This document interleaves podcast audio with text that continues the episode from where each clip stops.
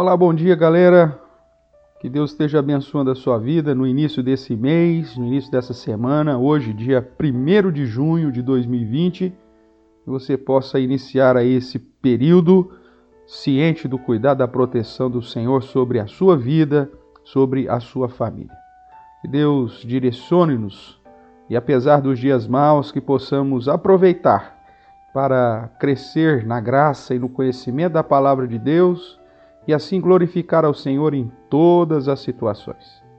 Meus irmãos, nós estamos estudando aqui Provérbios capítulo 6 e hoje, na devocional Filho Meu Se Liga, eu chamo a sua atenção para relembrarmos do verso 16 ao verso 19, texto que estamos meditando aí nesses últimos dias. Diz assim a palavra do Senhor. Provérbios 6, 16 em diante. Seis coisas o Senhor aborrece, e a sétima a sua alma abomina. Os altivos, língua mentirosa, mãos que derramam sangue inocente, coração que trama projetos iníquos, pés que se apressam a correr para o mal, testemunha falsa que profere mentiras, e o que semeia contendas entre irmãos. Nós vemos que Salomão apresenta seis coisas que Deus odeia, que Deus aborrece, e ele enfatiza uma sétima coisa que a sua alma abomina, ou seja, algo que é extremamente abominável diante do Senhor, algo que extrapola a ideia daquilo que aborrece a Deus, que extrapola aquilo que Deus odeia, algo muito pior. Essa é a ênfase, essa é, é, é a dica aqui que Salomão apresenta. E essa sétima coisa, portanto, que a alma de Deus abomina é justamente o que semeia contendas entre os irmãos. Contendas é produzir briga, é, é produzir desarmonia, é gerar rivalidade, é gerar é, dissensão, facção, é justamente promover um, um contexto de guerra, de conflito, uh, ou seja, lutar contra a paz. Existem pessoas que parece que têm o grande prazer de ver os demais em conflito. Ele não consegue viver uma vida de harmonia, de paz, de tranquilidade com as outras pessoas e, portanto, o seu principal objetivo de vida é gerar conflito. É aquela pessoa uh, instrumento de Satanás, porque aonde ela chega, ela começa a plantar a sementinha da discórdia, a plantar a sementinha da contenda.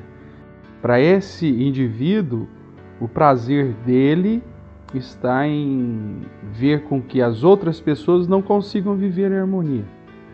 É o tipo de pessoa que está sempre fazendo comentários maldosos, que está sempre é, fazendo com que as pessoas enxerguem o lado mal até onde não existe.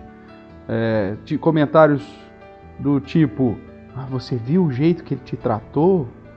Você viu o jeito que ele te olhou? Se você percebeu o tom da voz? Ou seja, ele, ele faz com que uma situação que é extremamente normal coloque um sentimento de dúvida e até mesmo incentivando você a ir para a briga, a ir para a desarmonia, né? com questionamentos maldosos, quando ele te incentiva a uma prática de reação ou de violência, quando ele diz: Você vai deixar eles fazer isso? Nossa, se fosse eu, não permitiria.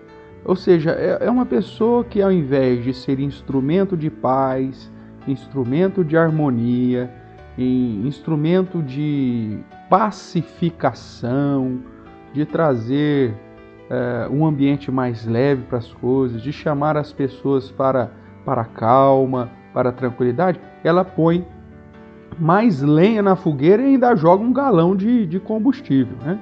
É a pessoa que tem prazer em semear contendas. Isso a Bíblia diz que Deus abomina.